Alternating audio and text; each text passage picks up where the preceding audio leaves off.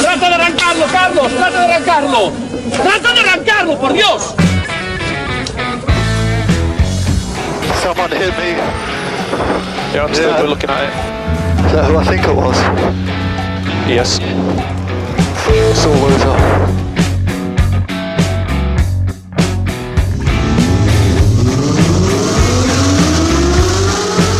Izquierda buena más ojo corta, se cierra poco.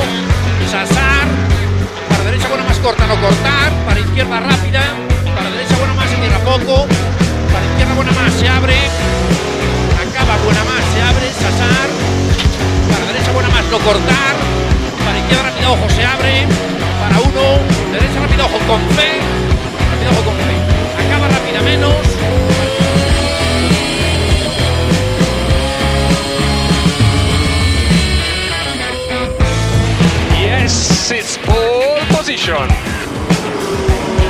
Yes! Oh, grazie ragazzi. Uh, giro. Grazie. Hola, hola, hola, hola, hola, hola, muy buenas, ¿qué tal? ¿Cómo estáis? Bienvenidos, bienvenidas amigos y amigas a esta nueva edición, la primera de este 21 Turbo Track. ¡Feliz Año Nuevo, Dani Catena! Muy buenas tardes a todos, feliz año nuevo, hoy 2 de enero de 2021, por fin hemos dejado atrás ese fatídico 2020 que eh, yo creo que lo único que echaremos de menos es que yo me tire tres meses con la gracia de 2020. Pues no sé ni siquiera si llegaremos a echar de menos eso, dado el año que hemos tenido. Pero también es cierto que a veces se hace bueno el refrán de más vale malo conocido. Espero que no sea así, ¿eh? Hombre, la verdad que 2021 no tiene el listón muy alto. Esto ya ahora depende de las expectativas de cada uno. Pero bueno, vamos a confiar en que va a ser mejor año que 2020. Yo ya no digo ni siquiera un buen año. Que por supuesto 2020 ha tenido sus, sus cosas buenas, pero todo se ha visto empañado por, por esta dichosa pandemia. Pero bueno, mira, mm, TurboTrack es una de las cosas que mejor la ha resistido porque no hemos parado ni un momento. De hecho, fíjate que otros años hemos hecho vacaciones de Navidad y este año ni eso, porque ahí hay que estar eh, dando contenido, eh, hablando de esas noticias del mundo del motor que nunca paran. Y por supuesto, eh, os recuerdo que todos nos podéis seguir en nuestras redes sociales, ¿verdad, David? Correcto, recordamos que estamos en el Instagram, Arroba TurboTrackFM, también estamos en el Facebook con el logo ese bonito. y tenemos un correo electrónico que funciona a, la misma, a las mil maravillas, info arroba turbotrack.es. Por supuesto, que no se os olvide que nos estáis escuchando ahora probablemente desde el 101.6 de la FM en Pamplona esta tarde de sábado en trackfm.com, sin importar dónde estéis, cualquier dispositivo que tenga acceso a internet. Y ahora sí, feliz Navidad si nos escucháis desde el futuro o no, desde el pasado no. Desde cualquiera de los podcasts que podéis encontrar en Google Podcast, en iVoox, en Spotify, en cualquier sitio menos en iTunes. Correcto, así seguimos, ¿eh? Arrancamos el año nuevo sin estrenar nueva plataforma, dado que no estamos en iTunes. Eh, lo que hay. Eh, Si algo funciona, no lo toques. Sí. Podemos volver a probarlo. un día que tengan ganas lo vuelvo a intentar. Inténtalo, pero bueno, tampoco te dejes la vida en ello porque está claro que los de la manzanita no nos quieren mucho. Y mira que somos, sí, ¿eh? nosotros fieles, ¿eh? pero mira, es lo que hay, Hay amores que matan, ¿eh, David? es lo que tiene. Sí, no, no, to- totalmente de acuerdo. Oye, que tenemos, eh, por lo que veo también, sobre todo, mucha noticia eh, administrativa, por decirlo de alguna forma. Sí, porque las marcas de coches eh, están de vacaciones, los spotters que pillan todas las novedades camufladas también están dándole al turrón, pero sin embargo eh, lo que no para es el mundo administrativo, la DGT y todo lo que le rodea, ya que bueno, sí que tenemos novedades. Para empezar, abriremos boca con que la propia DGT descarta la retirada de puntos por aparcar en minusválidos. Vale, lo contaremos eh, a, pesar de esa campaña que hay. ¿Cómo es la campaña? Que no me acuerdo. Eh, ponte en su lugar, no en su sitio. Es verdad. A pesar de esa campaña que ha sido tan, eh, bueno, tan aplaudida y tan seguida y que sigue siéndolo, pues la DGT de momento no tiene intención, parece ser, de ponerse más duro con esto. Luego lo contamos. ¿Qué más? La DGT mm, ya sabes que está en pro de que no uses tu móvil, pero sin embargo creo que ellos sí que van a usar tu propio móvil. Esto va a traer cola, amigos. Hmm. Lo que no va a traer cola y no continúa es el plan Renove, que no tiene prórroga. Bueno, eh, esto se veía venir también. Pero bueno, eh, hablaremos del cierre de 2020 tras el coronavirus y tras el exitoso plan Renove que, del que hemos disfrutado desde el mes de julio. Oh, sí, exitoso, exitoso. Y eh, también de éxitos hablaremos a lo largo de 2021, entre otras cosas, gracias a la normativa WLTP que ha llegado y esta vez sí es para quedarse. Bueno, veremos finalmente cómo queda esa nueva normativa WLPT. Si nosotros hemos resistido a la pandemia del coronavirus, el coche eléctrico va a ser el que resista al Brexit. Mm, vamos a ver, eh, con el Brexit a vueltas, pues también le afecta esto al mundo de la automoción, por lo visto. Sí, y de aguantar va la cosa, porque tenemos el último plan de Luca de Meo, se llama Renaulution. Eh, atentos, eh, porque Luca de Meo va a dejar su huella o tratará de hacerlo en la marca francesa. Sí, dejará la misma que en SEAT, más, menos, no sé. Desde luego, el que ahora diremos que ha dejado huella porque cesa su camino y ha firmado su finiquito es el Giulietta de Alfa Romeo. Qué pena, qué pena. Un coche bonito, ¿verdad? Bueno, luego, luego os cuento. Que de todas maneras, si tenemos un coche antiguo, como por ejemplo, un Julieta, podemos electrificarlo, ¿sabías? Eh, sí, sí que antiguamente sabía yo que había mucha gente que les ponía gas a los coches, pero mm, me cuentas lo de la electrificación porque igual es un tema interesante. Hay que ponerse las pilas con todo esto. Oh, qué bien traído. Los que se han puesto las pilas son los de Tesla, que han abierto su último supercharger con 72 puntos de recarga. Me contarás dónde y veremos. eh, igual acaba pasando el futuro de Tesla por los supercargadores más que por los coches. A saber. ¿Qué más? ¿Qué más? Pues toda la música que nos quieras poner. Pues toda esa música. mm, tengo cositas hoy interesantes, ¿eh? Mm, eh, Nos vas a sorprender a todos, en especial a un oyente nuestro que se llama Pablo y no, no es mi hijo, Ah, pues no sé. No que sé. siempre hace elogios hacia nuestra selección musical. Ah, sí. Sí, Ah, sí, pues sí, nada, sí. pues- Luego ya te, te cuento más. Pues si te parece, la primera se la dedicamos a Pablo y luego arrancamos.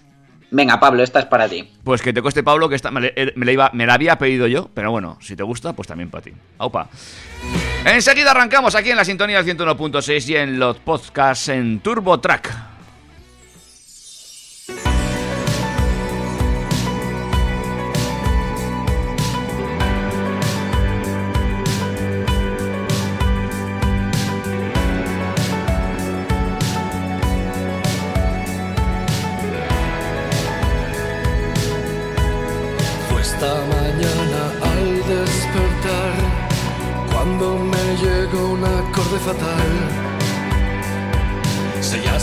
Pasaporte al nunca jamás. Tú. Me sale gritar un no. Hermano de hambre, mi héroe del Bash. Tu alma sigue intacta en ese local pero la línea que muy pocos quieren cruzar. Tú la saltaste hoy. ¿Con qué noticia empiezo?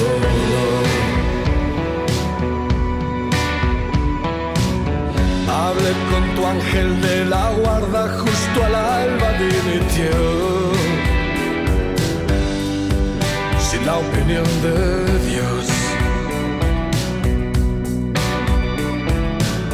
Ahora trabaja en un gran y me quejé de su actitud.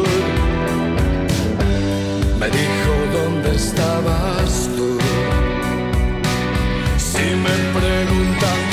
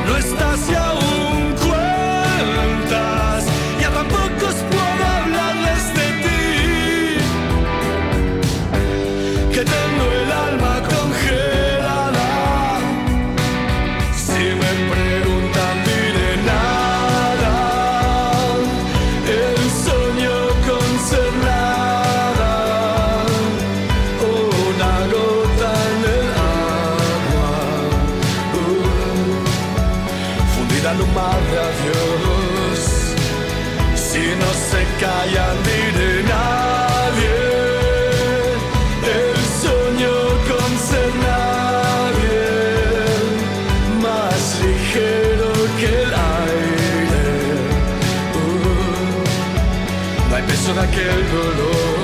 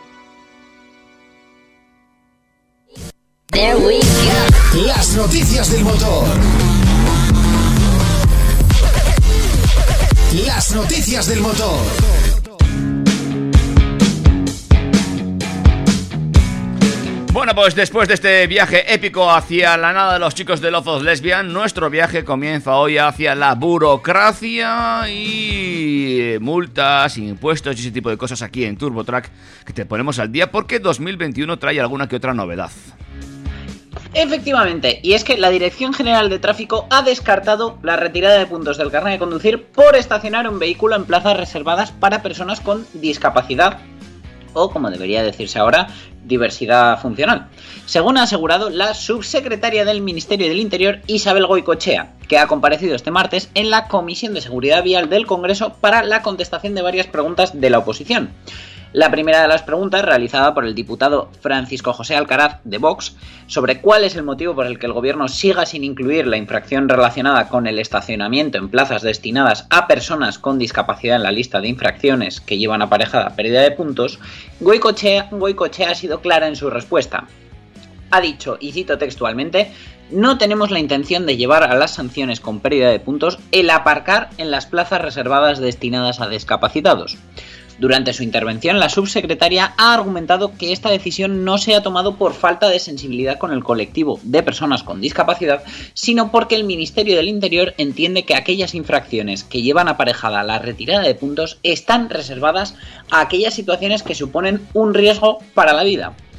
Por este motivo, según ha explicado, no todas las infracciones contempladas en la normativa de tráfico están en el catálogo de infracciones con pérdida de puntos. Entre aquellas que sí forman parte de estas infracciones están aquellas relacionadas con la velocidad, el uso del móvil, las distracciones, el no uso del cinturón de seguridad o los adelantamientos. El tema del aparcamiento no se puede resolver con retirada de puntos, según indican.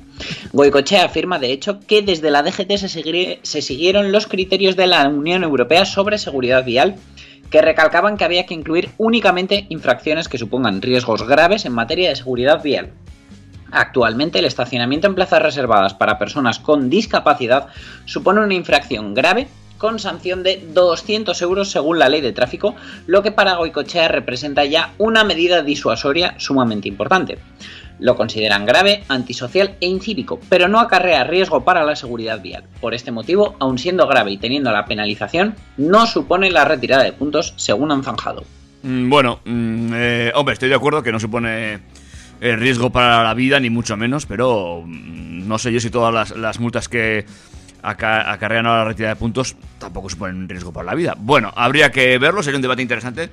Pero sí que es cierto que, bueno, habrá igual que tomarse un poquito más en serio lo de estas plazas de estacionamiento que vemos como habitualmente son ocupadas por eh, simplemente gente impaciente mm, que tiene ganas de aparcar y ya. incívica. A ver, yo puedo entender, y aquí a lo mejor me estoy metiendo en un jardín y, recibo críticas por todos los lados. Sí que es cierto que si yo voy a estacionar, no estacionar, detenerme, que voy a permanecer dentro del vehículo porque tengo que esperar o lo que sea, y veo que hay una plaza de minusválidos libre, y eso me permite no entorpecer al resto de usuarios quedándome en medio de la carretera por el motivo que sea, si no me voy a bajar siquiera del coche, puede que me quede ahí parado durante unos minutos, pero por supuesto, si aparece alguien eh, en ese mismo momento, si, vamos, ni me he bajado del coche, lo muevo para que evidentemente esa persona eh, pueda estacionar en la plaza que está habilitada para sus necesidades. Pero bueno, eso yo pues en un momento dado la puedo pisar mm, si, si la situación lo requiere para no entorpecer al resto de usuarios. No, no, estoy totalmente de acuerdo. ¿eh? Yo creo que hay, hay circunstancias y circunstancias, pero estamos hablando de aparcar, ¿eh? de aparcar. Bueno, de una- aparcar, de dejar el coche con sus espejitos cerrados y tú irte a lo que sea, desde luego, eh, es de lo más incívico que puedes hacer, porque yo lo he vivido en mi familia, tener una persona con, con problemas de movilidad y, y tener que aparcar más lejos o en sitios que no, no están habilitados para ello, con plazas más estrechas que muchas veces eh, son necesarias para, para que la persona pueda bajarse del vehículo. Bueno, desde luego no, no ayuda absolutamente nada. De todas formas, esa campaña que comentábamos antes continúa adelante con esas fotografías que se publican en redes sociales y, eh, bueno, que está trayendo cola y que yo creo que también está sirviendo mm, para concienciar al personal, ¿eh? Es que somos un país muy gráfico. Si te lo cuentan, parece que no, no tiene el mismo efecto que si lo ves tú mismo. Eh, veremos cómo transcurre este 2021 en este sentido. Veremos eh, si se siguen produciendo denuncias por este aspecto. Y bueno, a ver si hay más o menos medidas en- a tener en cuenta. Vamos a seguir adelante. Pues seguimos adelante porque eh, hemos leído un reportaje muy interesante en Diario Motor que, he querido comentar por aquí porque eh, habla del hecho de que tráfico pueda controlar a qué velocidad nos movemos gracias a nuestros teléfonos móviles, que a priori puede sonar a ciencia ficción, pero no lo es. De hecho, si nos detenemos y reflexionamos acerca de la información que es capaz de gestionar un teléfono móvil, nos percataremos de que obtener esos datos es relativamente sencillo. Nuestro móvil sabe por dónde nos movemos, en dónde nos encontramos en cada momento y por lo tanto, mmm, solo con esa información se puede saber cómo y a qué velocidad nos movemos. Ahora bien, ¿puede relacionarse esa información con nosotros, identificarnos y que por lo tanto tráfico sepa relacionar la velocidad en los desplazamientos de cada conductor? No. Y es la clave de la historia que nos cuentan, ya que, eh, bueno, en octubre de 2019 se conocía que nuestros móviles iban a ser rastreados con el objetivo de obtener una imagen acerca de los hábitos de los ciudadanos en cuanto a movilidad, y la información obtenida eh, que bueno, como ya se dijo, es totalmente anónima, esencialmente consistía en movimientos identificados en horas clave que pudieran asociarse con desplazamientos desde la residencia habitual hasta el lugar de trabajo o estudios. Este rastreo permitiría, por ejemplo, identificar patrones en desplazamientos, ver cuántos ciudadanos se desplazan a otra ciudad para trabajar, también por ejemplo, y ayudar en la toma de decisiones para la mejora de la movilidad. Eh, la duda que nos surge es cómo podría tráfico seguir estas prácticas que se basan en la recopilación de información que como decimos es anónima, para obtener datos concluyentes acerca de los conductores. El Departamento de Tráfico de Cataluña, el Servei Català de Trànsit, junto con INRIX y el RAC, ya habría comenzado a trabajar en esa línea de adquisición de datos, cada vez más utilizada por las administraciones públicas de todo el mundo, para analizar la velocidad media de los conductores. Esencialmente la información que se maneja se basa en el seguimiento de nuestros teléfonos móviles que se lleva a cabo desde la infraestructura de los proveedores de telefonía. Recordemos que nuestros móviles están continuamente conectándose con repetidores de telefonía móvil y por lo tanto revelando su posición y los sistemas de navegación que utilizamos habitualmente como TomTom, Google Maps, Waze o mapas de Apple también identifican nuestra posición, cómo y a qué velocidad nos movemos y registran estos datos. Lo importante en este caso es que esa información sea anónima. Una velocidad media asociada a un conductor es un dato que dice mucho acerca de este conductor. Sin embargo, decenas de miles de velocidades medias asignadas a vías concretas que no estén enlazadas a ningún conductor son un patrón que ofrece una visión muy valiosa acerca de cómo conducimos. Así que, pues bueno, parece que lo que quieren son los datos de la masa y no del individuo. Sí, pero bueno, sí que nos lleva a pensar en un mundo muy de Orson Welles, ¿eh? Y aquel... Eh, ¿Cómo se llama el libro? Ay, que me queda en blanco ahora. Mm, bueno, da igual. Yo mientras tanto te cuento que en principio, bueno, mucha gente vio como la, la estrella del becario de la DGT, la aplicación Mi DGT, podía ser un caballo de Troya para todo esto. Pero la realidad es que para cuando revelas tus datos a la app Mi DGT, me parece a mí que ya Google, Apple eh, Bill Gates y toda su panda saben ya por dónde te mueves, cómo lo haces y, en qué horarios. Y además funciona muy bien ¿eh? esa recopilación de datos, hay que ser realista, porque cuando coges el mapa y te marca que la zona de tránsito está en naranja, no suele fallar. Eh, cuando está en rojo, no suele fallar. Es decir, son datos muy, muy, muy acertados y que, bueno, eh, evidentemente, mm, cogidos en un conjunto, pues está muy bien. Eh, el miedo nos entra si serían capaces de vigilarnos de esa forma. Bueno, pues a ahí ver, está. y son y son realmente útiles, porque tú piensas que, por ejemplo, cuando ese aviso, yo que tengo el, el, asistente de Google en casa, el Google Home, te levantas por la mañana, te estás haciendo un café, te fijas en la pantalla cuando le vas a pedir las noticias y de repente ves que ese día, por lo que sea, hay retenciones, el tráfico es más lento y ya directamente te sale en la pantalla el tráfico o el ¿cómo es? La el tráfico es lento hasta tu lugar de trabajo, el tiempo de llegada es mayor a lo, a lo habitual y dices, leches, hoy tengo que salir antes. Mm. Eh, mira, yo no tengo el asistente de Google, ¿eh? pero a mí, a mí lo que me preocupa es cuando eh, ese asistente me dice que mi casa es mi lugar de trabajo. Eso ya me preocupa más. Eso es porque pasas muchos, muchas horas allí o porque pasas pocos días en tu casa, que también es un tema a mirar detenidamente. Podría ser.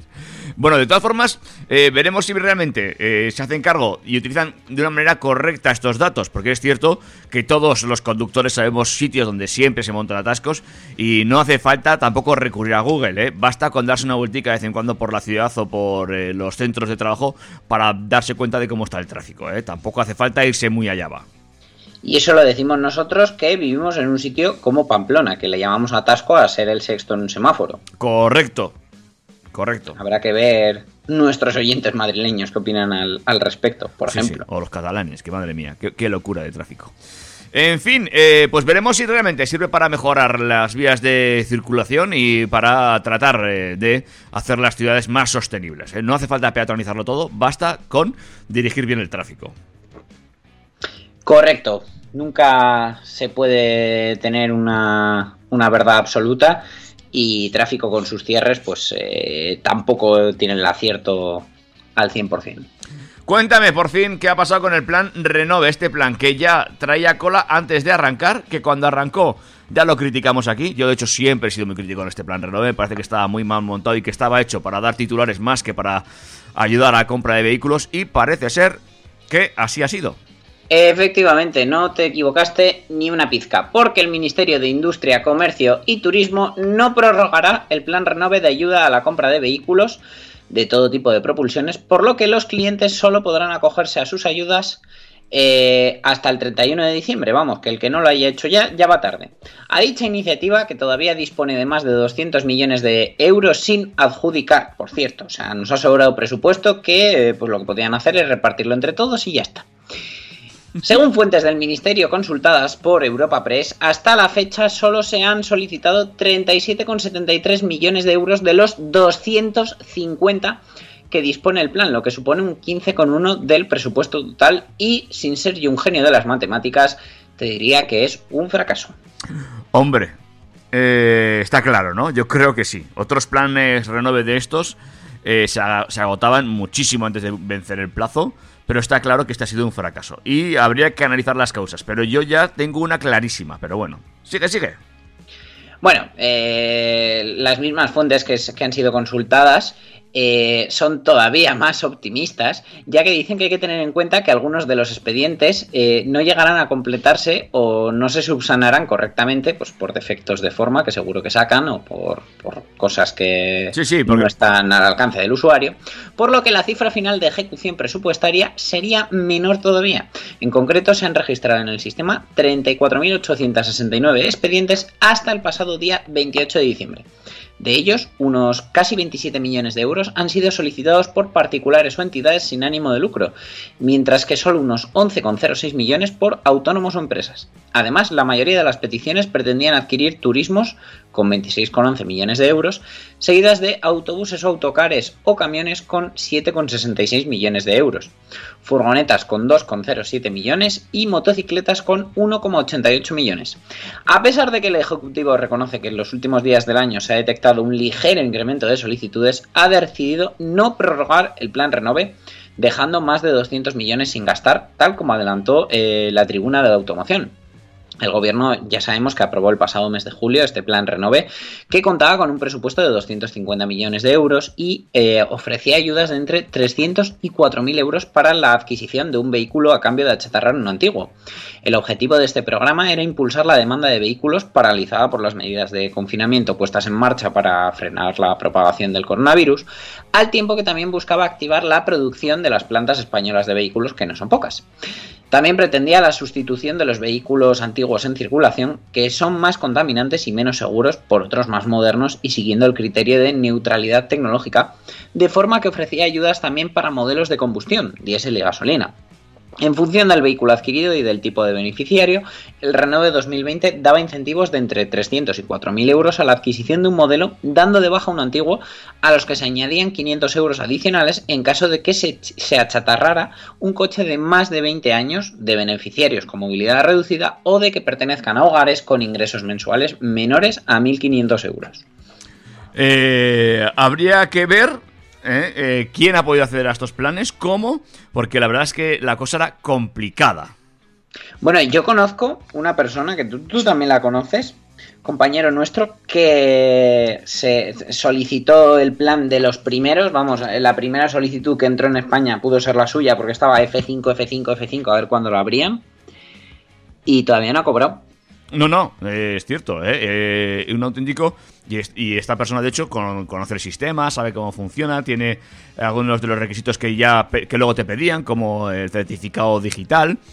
Mm, Sí, firma electrónica y cosas de estas que a lo mejor pues eh, te pillan en un primer momento y tienes que ponerte a conseguir todo eso antes de presentar el expediente. No, este, este, vamos, presentar el expediente, vamos, ya te digo yo que si no era el primero era el segundo de España que entró.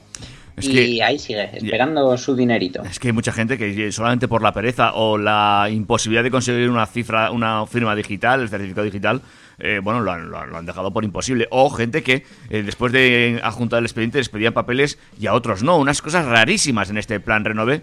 Y bueno, pues ahí está. Eh, finalmente, pues eh, el titular estaba ahí, el, gobierno daba unas ayudas que realmente no se han dado. Y también tienes razón tú, ¿eh? Si nos diesen de los 200 millones, fíjate, mm, con un millón para cada español, ya nos apañábamos. Igual no hacían falta más ayudas. Hombre, pero un millón para cada español me parece a mí que no da, ¿eh? Bueno, si han, so- si han sobrado dos- 200 millones, ¿cuántos somos? Eh, pues somos 40 y Ah, cuántos bueno, verdad, millones, sí. casi Sí, 50. sí, tiene razón, tiene razón. Mm, bueno. Eh, Tú, tú quieres tu millón para ti, luego ya. luego ya que vengan los demás. Y con ese millón prometes comprarte un coche poco contaminante. Correcto. En fin, eh, el plan Renove que traía cola, pero es que además no acaba ahí el tema administrativo porque, bueno, vas a hablar primero del desplome, ¿no? Del mercado automovilístico. Bueno, eh, iba a hacer un, análisis un poco más exhaustivo porque he conseguido por fin los datos de matriculación de 2020 a día 2 de enero. Entonces, he conseguido. Entonces, igual ponemos una cancioncita porque vamos a, a dar bastantes datos y como lo vemos ahora nos vamos a alargar bastante. Pues vamos allá a hacer un break musical para analizar cómo ha quedado ese mercado en este 2020. Y eh, amigos y amigas, eh, agárrense y cojan papel y boli, que tenemos datos curiosos, cuanto menos.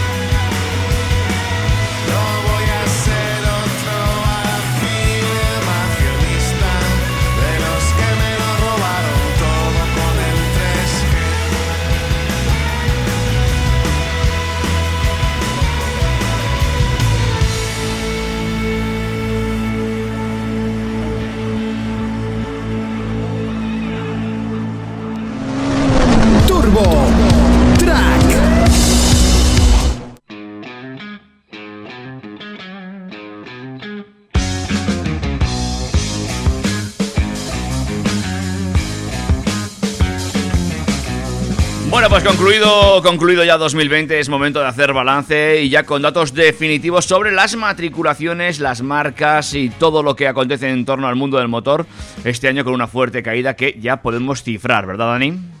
Sí, eh, las matriculaciones de vehículos durante 2020 es de eh, 1.257.656 unidades, que suponen una diferencia del 28,25% respecto al mismo periodo del año anterior. Pero el número de nuevas matriculaciones de turismos, que es principalmente lo que nos interesa en TurboTrack, es de 896.354 unidades, lo que supone una diferencia del 32,25% negativo respecto al mismo periodo del año anterior. El número de nuevas matriculaciones de motocicletas es de 155.323, que supone una diferencia de solo el 11% a la baja. Y eh, bueno, la verdad que el modelo más vendido del año, pues ya lo tenemos aquí. Tengo ya todos los datos, tengo también la marca más vendida, tengo todo, he conseguido todo. eh, y la verdad que, bueno, no hay grandes sorpresas. El modelo más vendido un año más es el Dacia Sandero con 24.029 unidades. Es impresionante cómo, cómo se ve cada vez más este vehículo en las, eh, en las carreteras españolas, es una pasada. Además, eh, bueno, eh, quiero hacer una puntualización. Es que ahora mismo estoy hablando de las matriculaciones en todos los canales. Pero luego nos fijaremos cómo hay muchas diferencias. si solo nos fijamos en el canal particular, que al final pues somos los que nos compramos un coche sin tener en cuenta que no somos ni alquiladoras, ni empresas, etcétera. ¿Vale? Segundo lugar para el SEAT León con 23.645 unidades, sumadas las de la tercera y la cuarta generación, que pues bueno, hemos tenido el, el runout de una, el lanzamiento de otra. Y eh, ya con un poquito más de diferencia, bajando hasta las 19.813 matriculaciones, nos encontramos con el Nissan Qashqai. Eh, cuarta posición para el Clio, quinta para el Corolla, sexta para el Arona, séptima para el 2008, el octavo ha sido el Cid, noveno el 3008 y décimo el Seat Ateca.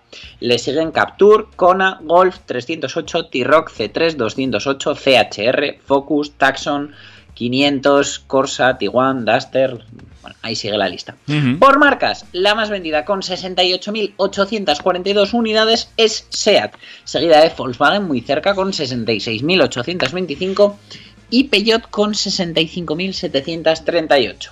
En cuarto lugar está Toyota con 58.373, Renault quinta con 56.125, Kia sexta, Hyundai séptima, Citroën octava, Mercedes novena y Dacia décima. Mm, Si nos fijamos por segmentos, lo más vendido ha sido el subcompacto, eh, con 225.907 unidades. Quiere decir que casi un 27%, ya más de uno, 1, coma algo de cada cuatro vehículos que se venden en España son un subcompacto. eh, que si le sumamos el 18% de cuota que tienen los pequeños, eh, los del segmento 2008, Arona, etcétera, y los familiares, los grandes del segmento, pues eso, de los Tarraco, 5008, etcétera, eh, estamos hablando de un 18 y 4, 22, pues estamos hablando casi de la mitad de los vehículos que se han vendido este año. O sea, podríamos decir que la mitad de los coches que se han vendido son sub. Sí, es la tendencia, básicamente. Y no hay manera de- Apabullante. Sí, sí. Por canales particulares no han llegado al 51%. Empresas se quedan en el 20,38. Renting de empresas 16,75. Eh, rentacares y sus rentings eh, alrededor del 11%. Y luego ya vienen taxis, autoescuelas, alquiler con conductor, eh, sector público, policía, etc. Si nos fijamos solo en, en el canal particular, ¿vale? Tenemos que el modelo más vendido ha sido el Sandero, en segundo lugar el Kia Ceed y en tercero el Seat León. Por marcas, como digo, en canal particular, quedarían Seat, Kia y Toyota haciendo el podium con Dacia y Volkswagen en cuarto y quinto lugar. Interesante. La verdad que, datos, bueno, ¿eh? ¿eh? Interesantes estos datos, digo. Sí, sí, la- si los analizamos, pues eso, vemos que, por ejemplo, eh, en el canal de empresas y renting de empresas, en este caso, bueno, el, también llama mucho la atención que hay muy poquito porcentaje de venta particular de eléctricos, ¿vale? Y por empresas, lo más vendido ha sido, te digo ahora mismo, el León con 10.449 unidades, el Qashqai con 9.145, el 308 con 7.661, seguido muy muy de cerca de su hermano el 3008 con 7.591. Por marcas, eh, ahora sí desaparece Dacia porque no estamos teniendo en cuenta los particulares y quedarían primero Peugeot, segundo Volkswagen, tercero SEAT. Como digo, en el canal de empresas. Si nos fijamos por combustibles, vamos a, a los eléctricos, que son aquí los que llaman más la atención. Volvemos a mirar el ranking absoluto y resulta que el coche eléctrico más vendido de 2020 es el Renault Zoe. En segundo lugar, el Hyundai Kona. Tercero, el Peugeot 208. Y en cuarto lugar, el Tesla Model 3. El Seat Mi Electric desciende hasta la séptima posición. ¿Y por qué le hago mención? Porque si nos fijamos en el canal particular, que solo ha sido el 29% de las ventas de eléctricos, la gran mayoría ha sido para empresas, tenemos que se han vendido 811 Tesla Model 3 eh, a particulares, que es el, el récord, el number one. En segundo lugar tenemos al Seat Mi Electric con 616 unidades. Y en tercer lugar el Kia Niro con 427. Y cabe destacar que entre estos tres coches, el Tesla Model 3, el Kia Niro y el Seat Mi, tenemos el 35% de todos los eléctricos. El resto, la verdad, que se reparte en un pastel muy pequeñito. Bueno, eh, de todas formas, pocos vehículos eléctricos para lo que le hubiera gustado a alguno eh, matricular, pero es que es normal, es que la, eh, no son coches del todo asequibles y eh, la- el usuario final tampoco termina de ver clara la infraestructura ¿no? de, de este vehículo. Pero no solo es esto, si ponemos un sistema de ayudas que es tedioso, difícil de cobrar, pues eh, no ayuda, desde luego. sí, es, es un plan que antiayudas, básicamente. Pues ahí estamos, David. Mm, ¿Alguna cosa más que destacar de- sobre todos estos datos? Eh, sí, que si te han parecido pocos, ahora tenemos encima la entrada en vigor de la normativa WLTP de emisiones, que bueno, eh, según el sector se augura un año plano debido al encarecimiento de precio de los vehículos tras no adaptar el impuesto de matriculación. Y es que ayer, día 1 de enero, entró en vigor la nueva normativa europea de emisiones WLTP, que modifica los parámetros de medición de gases de los vehículos haciéndolos más estrictos, por lo que un mismo modelo va a homologar cifras mayores de emisiones con este nuevo ciclo. En sustitución de la normativa que se ha usado hasta ahora, NEDC, la WLTP llega con el objetivo de lograr que los consumos y las emisiones homologados por los vehículos estén más ajustados a la realidad y sean más cercanos a los que los coches verdaderamente consumen y emiten cuando circulan por carretera. Por ello, la mayoría de los modelos incrementará el número de gramos de dióxido de carbono CO2 que homologan. De facto, esta nueva legislación comunitaria supondrá un incremento de precio de los vehículos en España, debido a que el impuesto de matriculación está ligado directamente a las emisiones de dióxido de carbono de los automóviles. Así que, aunque hasta el pasado jueves la mayoría de los vehículos vendidos en el mercado nacional no pagaban esa tasa, ya que emitían menos de 120 gramos de CO2 por kilómetro, el endurecimiento de la normativa de emisiones hará que muchos automóviles salten de tramo y pasen a pagar un 4,75% de impuesto de matriculación. Lo mismo ocurrirá en el resto de escalones de dicho impuesto. Los coches que emitan entre 160 y 200 gramos de CO2 seguirán abonando un 9,75% en este concepto, mientras que los que superen esa cifra de los 200 gramos pagarán un 14,75%. Sin embargo, eh, serán más modelos que tengan que, hacerlo, ya que la WLTP es más estricta. El sector automovilístico español ha lamentado esta situación, ya que encarecerá los modelos un 5% de media eh, desde ayer, día 1 de enero, solo porque homologan más emisiones. Pero bueno, eh, nos encontramos con cosas muy curiosas, porque por ejemplo, una de las claves de WLTP es que no vale una homologación por cada modelo y cada motor, como se hacía con NEDC, sino que WLTP permite eh, valorar el impacto también en consumo y emisiones que supone el equipamiento del coche. De manera que si tenemos un coche que puede llevar mm, el equipamiento de serie y luego dos opcionales, no vamos a complicar más, uno, llantas de 18 y dos, techo solar, se tienen que hacer todas las homologaciones posibles, es decir, el coche sin nada, el coche con llantas, el coche con techo y el coche con, techo y llantas. Imaginaros en marcas como Audi, Mercedes o BMW que todo son opcionales, la locura que puede ser eso. Luego nos encontramos con casos eh, pues en los que los opcionales que más peso físico tienen dentro del coche son los que más pueden modificar eh, estas emisiones, como son la bola de remolque, la rueda de repuesto o el techo solar. Eh, la verdad es que es una locura, eh, es una locura para las marcas, ha sido una locura para los, los clientes, eh, también para la gente que trabaja dentro del mundo del sector, porque además mm, hasta ayer, eh, prácticamente, eh, no tenía a nadie claro si esto iba a entrar en vigor, si no, en qué forma, en qué escalones. Aquí ya lo íbamos anunciando, en principio iban a ser escalones de distintos tramos, vuelven a ser los escalones del- en los mismos tramos que anteriormente, solo cambia la normativa. Eh, Ya dimos la noticia hace unas semanas de que finalmente esto iba a ser así, pero eh, no descartamos que pues eh, para mediados de año propongan una nueva reforma que cambie los tramos. Y las marcas tratando de adaptarse a todo esto sin saber muy bien cómo va. Bueno, ya sabemos cómo funcionamos en este país, todo a última hora. Pero bueno, WLTP ya está aquí, ha venido para quedarse porque en realidad venimos arrastrando la adaptación a WLTP desde 2018, que en septiembre también hubo un boom de ventas por el tema de homologaciones y tal, y cuando realmente ha supuesto un cambio en, precios y en tramos impositivos ha sido ahora. Pues es que lo ha hecho así como un poquito en silencio y había que estar muy atento y bueno, pues muchos consumidores no sabían muy bien de qué, de qué iba esto. A pesar de que quienes buscaban y enredaban, pues se encontraban esta información, ¿no? De todas maneras, aún quedará alguno que se encuentre con que si tiene un coche encargado desde el año pasado y le va a llegar este año, es posible que cambie de tramo impositivo y generalmente ninguna marca se, se hace cargo de un cambio en algo impositivo, porque los impuestos son obligaciones del cliente, así que igual alguno se lleva la mala sorpresa de que su coche va a valer más de lo que pensaba, pero bueno, supongo que todos estos casos clientes estarán avisados y serán conocedores de, de este tema. Ya veremos, ya veremos, a ver qué ocurre. Eh, bueno, pero ahí está una nueva reforma que llega de manera impositiva para el cliente final y que evidentemente después de un mal año augura otro, mm, eh, bueno, plano me parece muy optimista para el sector automovilístico en este 2021.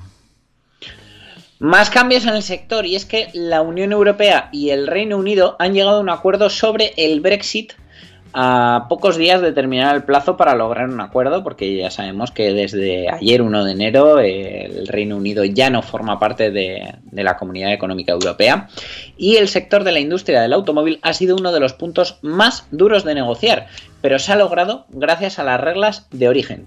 Eso sí, con una notable excepción, los coches eléctricos y los híbridos, cuyas baterías no proceden de la Unión Europea ni del Reino Unido, eh, podrían, ya que podría afectar a toda la industria del automóvil. El sector de la automoción es una de las industrias más interconectadas de Europa, con cadenas de proveedores en todo el continente, y eh, en este caso el Reino Unido compra el 60% de los componentes de los coches fabricados en Inglaterra a Europa. Y el 80% de esos coches fabricados en el Reino Unido tienen como destino la Unión Europea. El Reino Unido además es eh, un mercado de alto valor añadido y estratégico para las marcas que fabrican en Europa. Eh, por ejemplo, la alianza Renault-Nissan tiene eh, una fábrica de Nissan en Sunderland, el grupo PSA tiene una fábrica de Vauxhall y el grupo BMW fabrica in situ la mayoría de los Mini. Pero incluso para marcas que no producen en suelo brit- británico, es un mercado vital. Por ejemplo, Reino Unido es con más de 65.000 coches en 2019 el tercer mercado de SEAT detrás del alemán y el español. En los segmentos premium es igualmente importante, ya que si tomamos como ejemplo los turismos de Mercedes-Benz, el Reino Unido es su cuarto mercado más importante por detrás de China, Estados Unidos y Alemania. En 2019 Mercedes-Benz vendió más de 170.000 coches en el Reino Unido y si miramos las ventas de furgonetas, Reino Unido es su tercer mercado con más de 44.000 unidades vendidas. Un Brexit duro habría supuesto cientos de millones de euros en aranceles a ambos lados del Canal de la Mancha y eh, así ahora no habrá ni derechos de aduanas ni cuotas sobre importación y exportación de mercancías. En cambio sí habrá una serie de controles cuyos detalles y costes están aún por determinar, destinados a comprobar hasta qué punto ha sido un producto fabricado con componentes locales. Es la llamada regla de origen. Y es Eh, que según la regla de origen, el 55% del coche debe ser de origen local. Sí, sí, eh, un poquito más de la mitad para que esté exento de aranceles eh, ya que un determinado porcentaje del valor del producto debe proceder de empresas locales. En el caso de un automóvil, este valor debe ser de al menos el 55% y para el Reino Unido es un auténtico reto, pues el 75% de las piezas de los coches que fabrican proceden de la Unión Europea y de Turquía. Además, el Reino Unido no podrá contar con el cúmulo de origen local como sí lo hacen los que fabrican en el continente. Así, un coche fabricado en España con un 20% de valor local, pero con el 35% restante procedente de otros países de la Unión, es considerado un coche con un 55% de valor local. ¿Qué pasaría si un coche no alcanzase ese 55% de valor local? Que habría que pagar un 10% de aranceles en el caso del coche y un 5% si se trata de recambios. A priori es una regla que favorece a los fabricantes del continente, pero sin embargo hay una excepción que podría fabricar, eh, que podría favorecer, perdón, al Reino Unido, que son los coches eléctricos. El Reino Unido, con su prohibición de vender coches gasolina y diésel en 2035, está apostando por el coche eléctrico. Sin embargo, estos con sus baterías procedentes de Asia no habrían podido cumplir con la regla de origen. Como lo explicó Michael Barnier eh, al frente de las negociaciones para la Unión Europea. Los británicos querían una flexibilidad adicional que obtuvieron para los coches eléctricos. Y es que, en definitiva, los coches eléctricos e híbridos gozarán de una regla de origen adaptada. El contenido local deberá ser solo el 40% para coches eléctricos e híbridos y 30% para las baterías.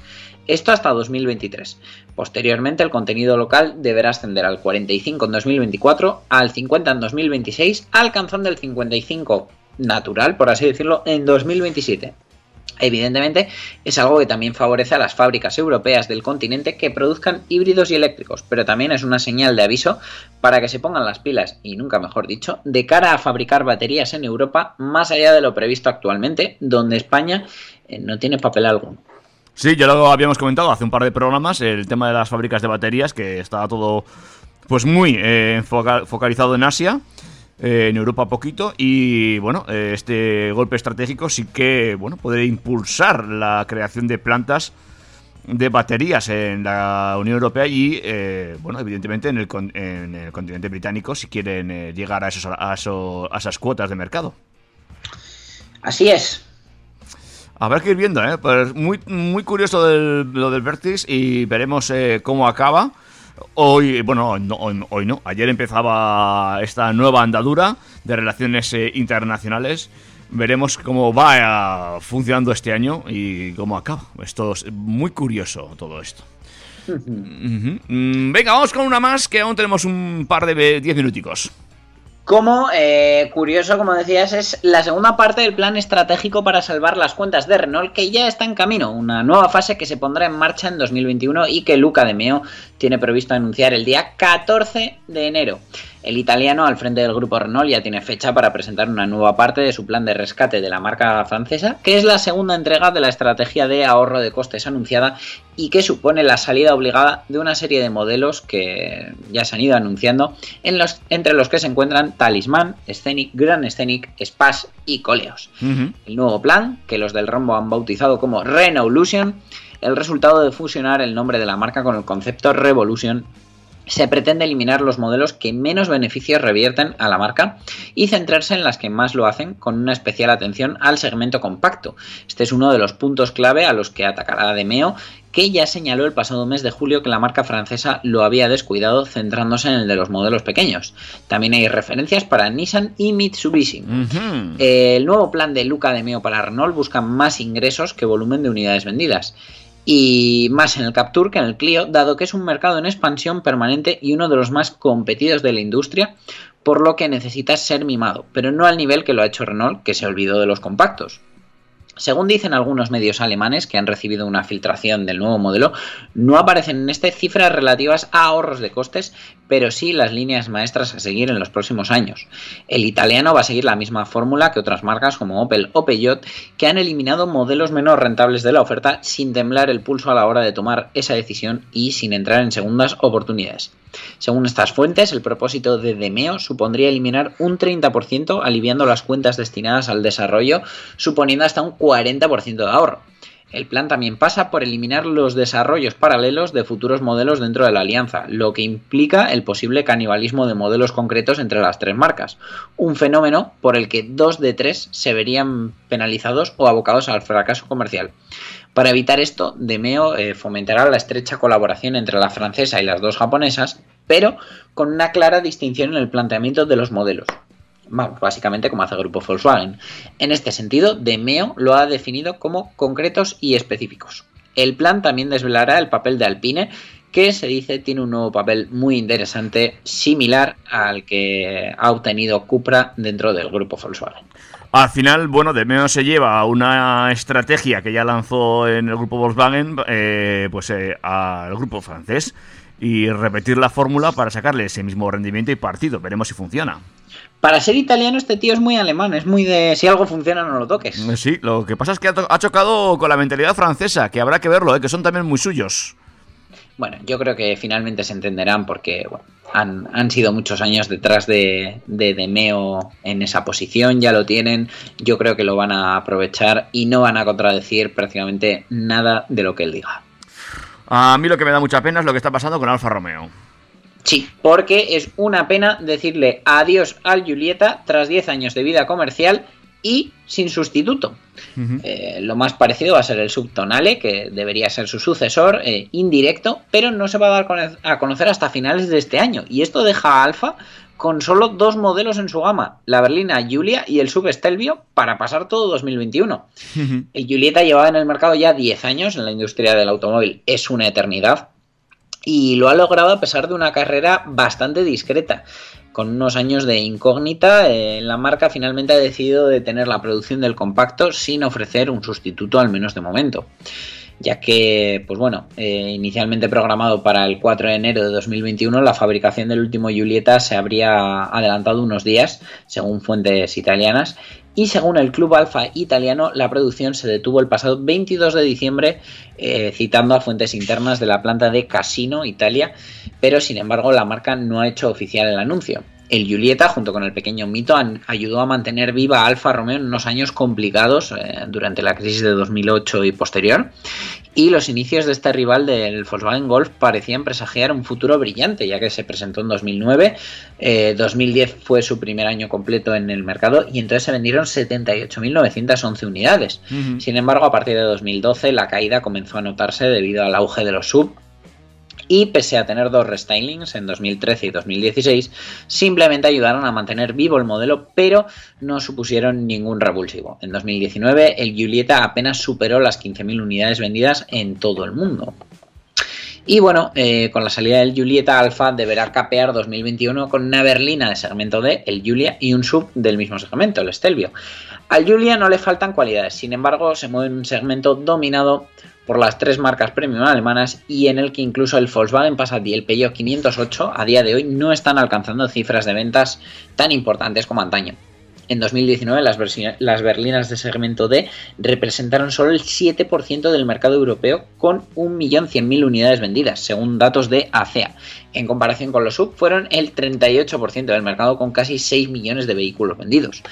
Y el Alfa Stelvio, pues bueno, es eh, otro modelo con indudables cualidades, sin embargo, se tiene que pegar en un segmento con competidores como el Audi Q5, el Mercedes GLC, el BMW X3 o el Lexus NX. Mientras tanto, el Alfa Tonale, un subcompacto desvelado en 2019 a modo de concept car, cuya comercialización está prevista para finales de 2021, cuando llegue podrá contar con motorizaciones híbridas enchufables compartidas con el Jeep Compass y eh, un motor gasolina eh, de 1,3 litros, que como decimos, asociada a ese motor eléctrico en el eje trasero disponible en dos variantes, eh, tendrán potencias de entre 190 y 240 caballos. Pero hasta entonces a Alfa le espera un año complicado, ¿eh? Complicado y de carencia, la verdad. Es una pena en esta marca mítica en el mundo de la automoción que se encuentra tan solo con dos modelos en el mercado. Desde luego eh, es una situación complicada para una marca que, pues bueno, la verdad que sobre todo entre los que más nos gustan los coches, eh, siempre se ha dicho aquello de que si realmente te gustan los coches, alguna vez de tu vida eh, deberías tener un alfa. Eh, Dani, pues te voy a tener que despedir ya y nos quedan un par de noticias en el tintero para la semana que viene. Pues sí, porque hablaremos del retrofit a coches eléctricos y de ese supercargador que ha abierto Tesla.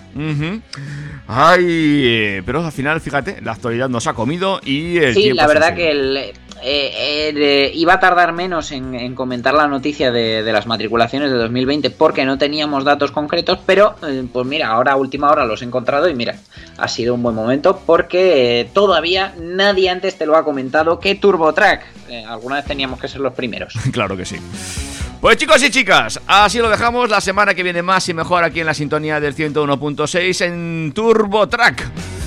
Eh, Dani, eh, ¿has pedido, has escrito a los Reyes Magos ya? ¿Has He pedido hecho un una alfa? carta de 16 páginas, pero ya te diré qué calcetines me traen. Cuídate mucho. Un abrazo David, hasta luego. Hasta luego. Toc. Macho, yo no sé tú, pero yo me lo he pasado muy bien, macho.